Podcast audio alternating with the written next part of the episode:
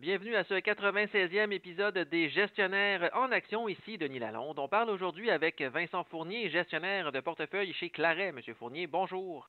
Bonjour.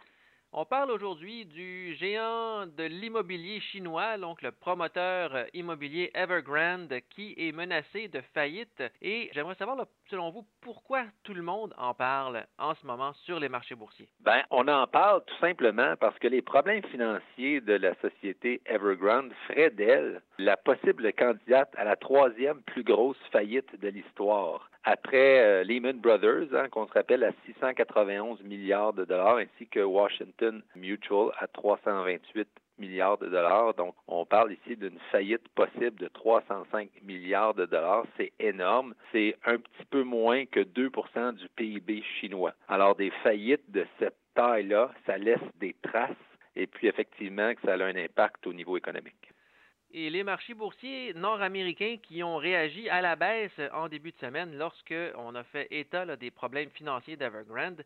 Est-ce que c'est vraiment la principale raison pour laquelle les marchés ont reculé en début de semaine?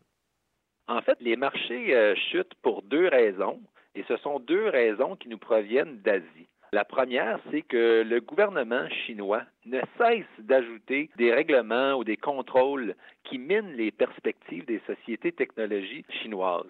En fait, on voit depuis un moment que le Parti communiste semble avoir peur que les milliardaires des géants de la technologie chinoise deviennent trop puissants. Dans le fond, on ne veut pas avoir des Jeff Bezos ou des Elon Musk chinois. Et le Parti communiste, dans le fond, ne veut absolument pas partager son pouvoir, même au détriment de la santé économique. Donc, effectivement, cette crise qu'on voit là chez Evergrande vient cristalliser des craintes qui nous proviennent de la Chine. Puis on a peur que la faillite puisse avoir un effet de contagion dans l'économie. Et justement, pouvez-vous nous expliquer c'est quoi l'effet de contagion?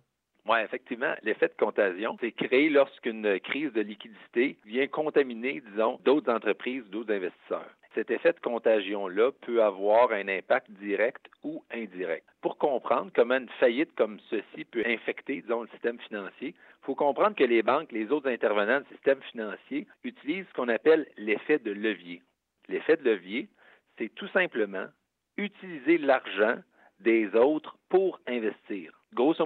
Donner un exemple tout simple. Si un investisseur a un dollar dans ses poches, puis cet investisseur-là va emprunter à ses copains 9 dollars, il se ramasse avec un capital de 10 dollars, ben s'il investit ces sous-là et qu'il en perd, donc il perd 5 dollars, eh bien, ça va pas mal juste pour l'investisseur, mais ça va mal pour tout son groupe d'amis. Alors, imaginez-vous dans cette histoire-là que même les amis ont emprunté des sous pour prêter à l'investisseur. Donc, on voit bien là, que la perte d'une personne peut tout simplement causer là, une perte à plusieurs personnes.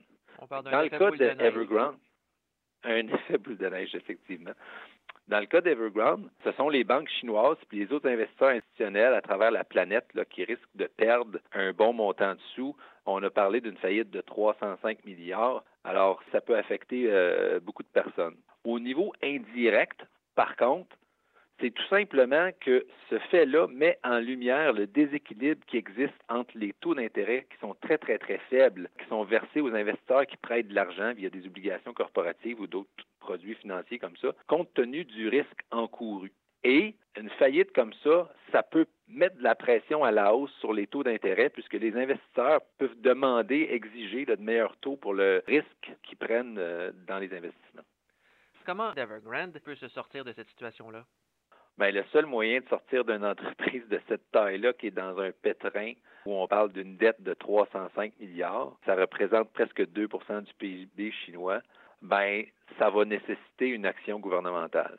Alors, les autres développeurs immobiliers semblent incapables d'acheter les actifs d'Evergrande puisqu'ils sont dans une situation qui n'est pas aussi dramatique que celle-ci, mais qui sont en mauvaise posture. Donc, euh, ça donne euh, des outils à Xi Jinping et le gouvernement communiste là, pour euh, mettre d'autres réglementations dans le système des compagnies privées. Et avec le spectre d'une éventuelle faillite d'Evergrande, est-ce qu'on peut dire que le secteur de la construction est plus à risque en Amérique du Nord? Pas nécessairement.